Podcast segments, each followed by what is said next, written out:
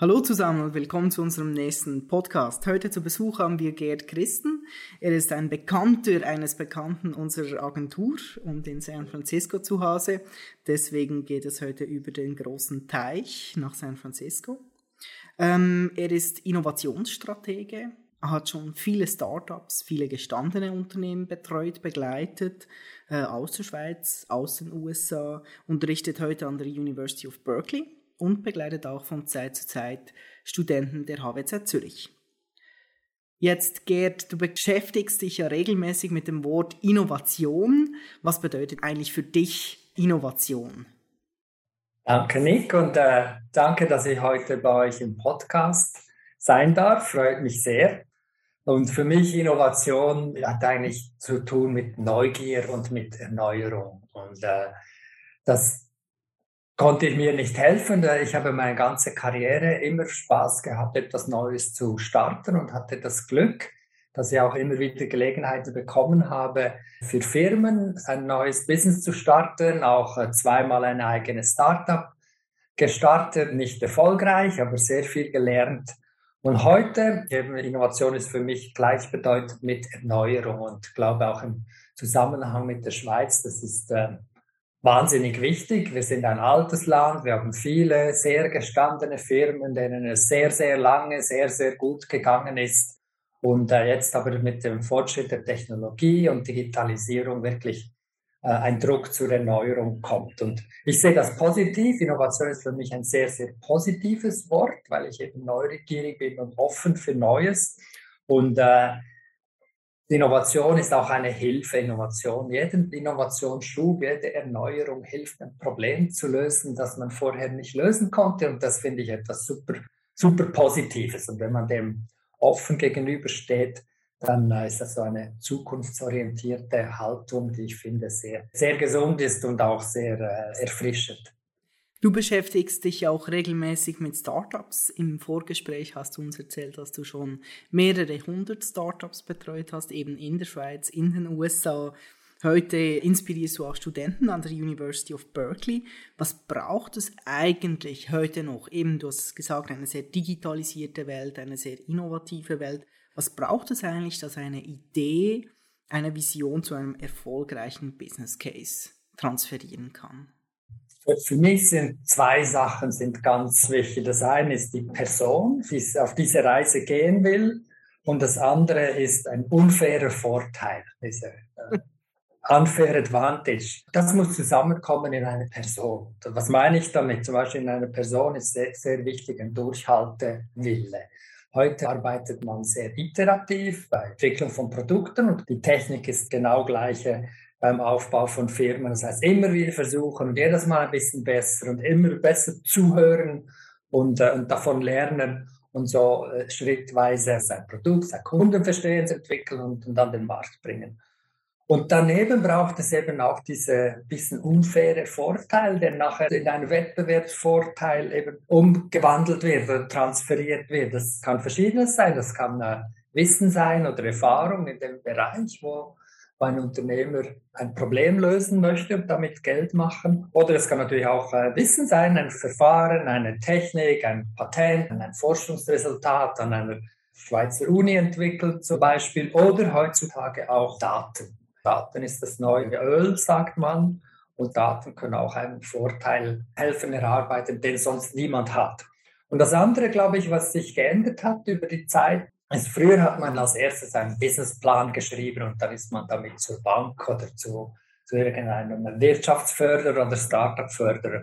Heute schreibt man keine Businesspläne mehr. Heute benutzt man eigentlich die Zeit, um radikal sich auf Kunden zu konzentrieren und Interviews zu machen und strukturiert und mit Design Thinking, Technik dazu, einfach Feedback von Kunden abzuholen und so schrittweise zu zu erkunden, welche Lösung passt am besten. Weil früher vielleicht eben Businessplan und irgendwie ein Forschungsergebnis aus der Uni, ein Patent, ein, der Schlüssel waren, ein Business Case erfolgreich als Firma zu machen, ist es heute mehr diese Technik und diese unbedingte Offenheit und Leute zu interviewen und zuzuhören und daraus zu lernen. Und digitale Technik unterstützt es eben natürlich. Heute kann man das über die ganze Welt machen, so wie wir das heute Morgen auch machen zwischen der Schweiz und Kalifornien. Und das ist absolut problemlos mit ein paar Knöpfen drücken, kann man so mögliche Kunden auf der ganzen Welt interviewen.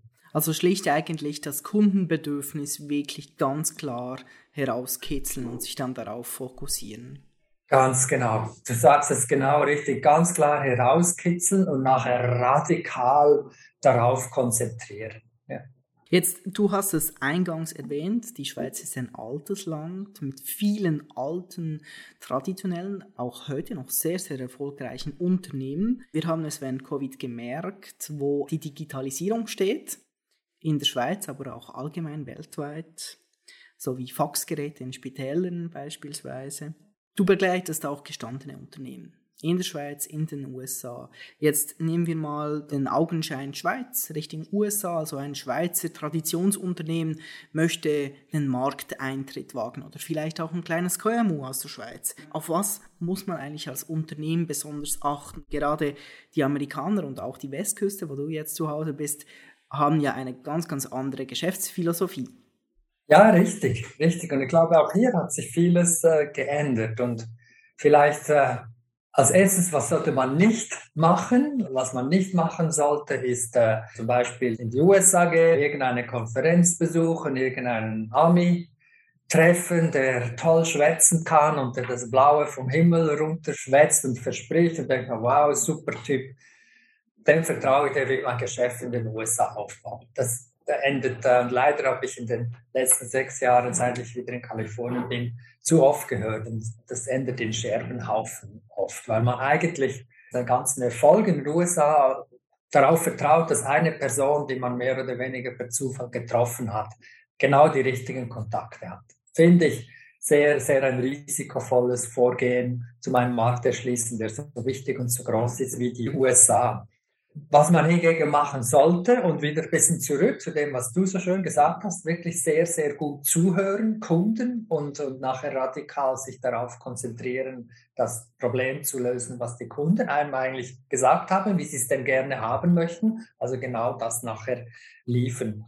Und äh, dazu braucht es eigentlich so das Projekt vor dem Projekt. Und äh, ich spreche da aus Erfahrung. Ich habe während Covid habe ich mir Zeit genommen, einmal wirklich durchzudenken, was braucht es denn für eine Firma, die von Europa in die USA gehen möchte. Eben, wie kann man systematisch diese Risiken vermindern und auskundschaften, wie man ein Produkt anpassen muss, damit es für Amis passt. Und ich habe ein ein Programm gestartet. Wir haben jetzt äh, während Covid läuft sehr gut. Da bin ich wahnsinnig glücklich. Wir haben schon die dritte Firma jetzt im Programm und auch diese Firma, die übrigens aus Basel ist, wird erfolgreich sein. Das Programm heißt äh, USA Launching Pad. Wir positionieren eben das, sagen, eine Firma, die in die USA gehen möchte, macht das Projekt vor dem Projekt. Und wir gehen sehr methodisch vor prüfen fünf strategische Bereiche darauf, was funktioniert gleich, was muss man ein bisschen anpassen, damit es gut funktioniert in den USA.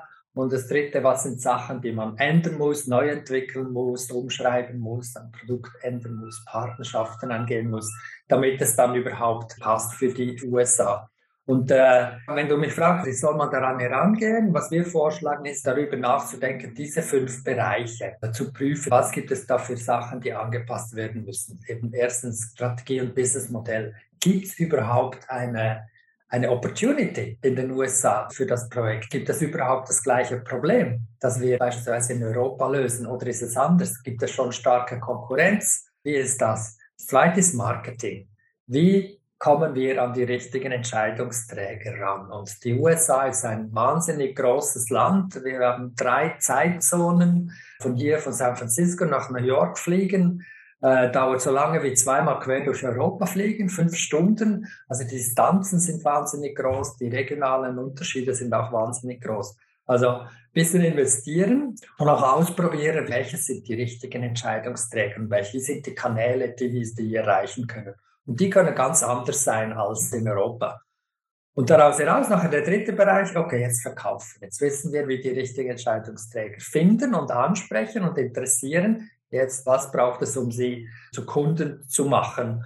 Und das geht darum, wie sind die gewohnt, so ein Produkt zu kaufen, geliefert zu bekommen, Kundendienst dafür zu bekommen, wie wollen sie bezahlen, was muss man berücksichtigen in Verträgen und so weiter. Und daraus heraus nachher auch, okay, wie decken wir jetzt diese drei Zeitzonen und diese 380 Millionen Amerikaner ab in einem Verkauf mit Verkäufern, die sehr stark in den USA von Kommissionen motiviert sind. Wie organisieren wir das? Und dann die letzten zwei eigentlich, okay, wie setzen wir das jetzt um? Produkt und Technologie, welche Änderungen sind nötig, damit das Produkt in dieser Art verkauft, beworben werden kann, verkauft werden kann, ausgeliefert werden kann, unterstützt werden kann und dann auch dazu, welche Partner können uns helfen dabei. Also ist es Make or Buy Partnerentscheidungen. Und dann am Schluss noch der Legal Setup, also was brauchen wir für eine rechtliche Organisation in den USA, welche Backoffice, Unterstützung, Struktur, Buchhaltung, Versicherungen, steuerlich und so weiter und auch da, welche Partner helfen uns. Und äh, wenn man in diesen fünf Bereichen Strategie, Marketing, Sales, Produkt und Legal Setup, Backoffice denkt, dann glaube ich, kann man das äh, systematisch analysieren und dabei kommt nachher ein Plan raus, äh, wie man die USA angeht. Wir haben das eben gerade für eine junge Basler Tech-Firma, schließen wir deren Projekt ab im Oktober und für sie haben wir fünf Monate lang vier mögliche Märkte für ihr Produkt geprüft. Zwei davon haben wir herausgefunden, die sind relativ einfach angehbar. Wir haben auch schon Pilotkunden in beiden Märkten gewonnen. Also wir haben jetzt Referenzen, auf denen sie aufbauen können. Das hat äh, funktioniert gut und wir sind jetzt dabei, mit ihnen zusammen den ersten Angestellten in den USA zu suchen. Und eben jetzt suchen wir den Angestellten für den Plan, den wir zusammen kreiert haben, statt erstmal einen einstellen und nachher versuchen, den Plan mit ihm zusammen zu machen. Das, so haben wir das eigentlich jetzt umgedreht. Und das glaube ich, wenn man das macht, wenn man auf diese Art vorgeht, dann äh, mit seinem Vorprojekt, das hilft enorm, das Risiko zu vermindern. Weil die USA ist ein teures Land, nicht nur zum Leben, aber auch um Business zu machen, eben die Reisekosten. Ein Kundenbesuch in New York, da fliege ich fünf Stunden, verliere noch drei Stunden für Zeitdifferenz. Das von San Francisco verliere ich einen ganzen Tag. In Europa kann man abends wieder daheim sein, hier geht das nicht. Da muss ich übernachten und am nächsten Tag zurückfliegen. Jetzt habe ich schon Spesen und zwei Tage Reisezeit. Jetzt, du hast es erwähnt, du lebst schon seit einigen Jahren in den USA. Kannst du uns ein Beispiel machen, wo genau im Geschäftsalltag sich die USA sehr stark von den Schweizern unterscheiden? Mhm, ja, es ist wirklich äh, verschieden. Es ist die USA sind schon sehr kommerzorientiert. Also alle suchen sehr schnell den Erfolg. Auch in Firmen wird man sehr schnell gemessen am schnellen Erfolg. Das ist das, was hier Beförderungen bringt, wenn wir es ganz banal sagen wollen. Und äh, Amis in dem Sinn haben weniger Geduld als vielleicht die Schweizer, was eine Stärke für die, die Schweiz ist, absolut. Und auch diese Stabilität des ganzen Landes eigentlich daraus resultiert. Die Amis sind da anders. Die wollen sehr schnell wissen, what's in it for me? Wo ist mein Vorteil? Und wie können wir das machen? Und dann machen wir das und dann im nächsten Quartal habe ich schon wieder ein neues Ziel. Und darum drücken die auch so mit aller Kraft und Macht äh, auf den Erfolg, was äh, mir als Schweizer manchmal ein bisschen so den Atem raubt. Aber äh, auf der anderen Seite, wenn man das so akzeptiert, dass das hier so ist und auch von den Kunden äh, so angenommen wird, dann kann man sehr gut damit leben. Aber es ist ein bisschen gegen so Strickmuster von uns Schweizern. Jetzt hast du uns zum Schluss noch fünf wertvolle Tipps, können auch sechs oder sieben sein, im direkten Umgang mit US-Geschäftspartnern. Gute Frage. Der erste Tipp ist, glaube ich, wirklich als Schweizer wenn man hierher kommt, kann man davon ausgehen, dass die Leute einem eigentlich sehr positiv gegenüberstehen. Also, okay, man wird vielleicht manchmal mit Schweden verwechselt, aber never mind, äh, ist nicht, nicht so schlimm. Aber es ist schön zu wissen, dass man sagt, I'm from Switzerland. Das heißt hier etwas. Und das heißt etwas Positives. Also die Amerikaner denken an die Berge, die waren vielleicht schon mal in der Schweiz und, und wie beautiful das da war. Äh, aber es steht äh, auch für Qualität, ähm, so so wie Roger Federer äh, steht hier Qualität und also auf diese positive Reaktion kann man sich eigentlich gut drauf verlassen und es gibt ein bisschen mehr Vertrauen und Selbstbewusstsein.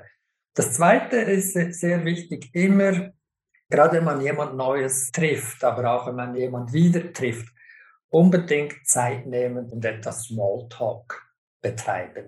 Das ist wichtig hier, weil das baut eine Beziehung auf. Ein Ami möchte wissen und fühlen, wem sitzt der oder steht der hier gegenüber. Und für uns Schweizer ist das oft dann, okay, kommen wir schnell zur Sache, weil in der Schweiz ist es vielleicht nicht so wichtig, dass wir erstmal eine persönliche Beziehung aufbauen, damit wir Business machen können. In den USA braucht es das ein bisschen mehr. Also zweitens eben ein bisschen Zeit nehmen. Und dann das, ähm, das dritte ist so von der Geschäftspraktik eben, die Amis äh, wollen alles äh, schnell haben. Die, die, haben wahnsinnig viele Töpfe immer gleichzeitig am Kochen. Und das führt zur Überlastung eigentlich im Arbeitsalltag. Und das heißt, dass Sachen, die gerade nicht so wichtig sind und gerade nicht so kurzfristig sind, die passieren nicht so schnell. Das heißt für uns Schweizer, wenn wir hier äh, einen Kontakt aufbauen wollen oder etwas verkaufen wollen, es braucht Durchhaltewille und es braucht Geduld. So viermal, fünfmal, sechsmal nachhaken, bis man mal einen Termin bekommt oder eine Antwort bekommt, ist normal in den USA.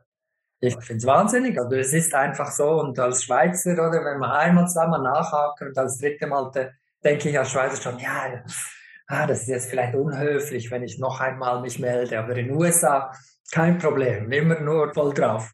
Heißt auch, dass der Kalender ist ein bisschen fließender und wenn ich mit jemandem abmache, gerade wenn ich mit jemandem abmache, weit im Voraus, zum Beispiel für einen Business-Trip, dann lohnt es sich vielleicht am Tag vorher oder zwei Tage vorher nochmal kurz den Termin rückzubestätigen, weil vielleicht kann was anderes dazwischen, was kurzfristiger und wichtiger ist. Ist nicht böse gemeint, das Leben hier funktioniert einfach so.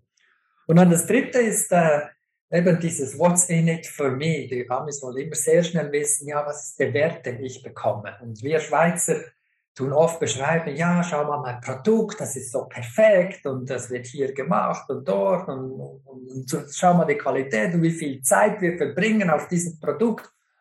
Aber leider interessiert das hier viel weniger, sondern hier interessiert viel mehr, okay, was ist mein Mehrwert? Was ist mein Value? Und darum immer den Nutzen in den Vordergrund stellen in einem Gespräch. Und der Ami, gerade bei Schweizern, der, der weiß schon, das Produkt ist einwandfrei. Aber der will wissen, wie hilft es mir, meine Ziele zu erreichen. Ein, ein anderer Tipp ist, glaube ich, wichtig, wirklich Zeit verbringen in den USA. Es ist eben ein riesiges Land mit sehr starken regionalen Unterschieden. Ähm, der Midwest und der Southwest und Kalifornien sind wie verschiedene Länder.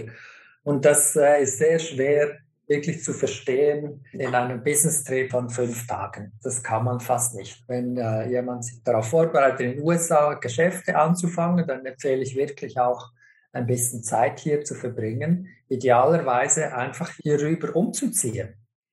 Ich finde es immer gut, wenn einer der Gründer oder jemand aus der Geschäftsleitung vielleicht für ein paar Jahre hier rüberkommt und das Geschäft äh, aktiv mit aufbaut. Gerd, Vielen, vielen Dank für deine lustigen, aber auch sehr, sehr wertvollen Tipps. Äh, man merkt, die USA sind eben nicht immer so, wie man sie aus dem Film kennt, sondern eben, wie du hast es gesagt, es ist ein Großland mit vielen unterschiedlichen Kulturen. Wir nehmen uns die Tipps auch zu Herzen für unsere Kunden, die zum Teil auch in den USA aktiv sind. Vielen Dank nochmal für das Gespräch.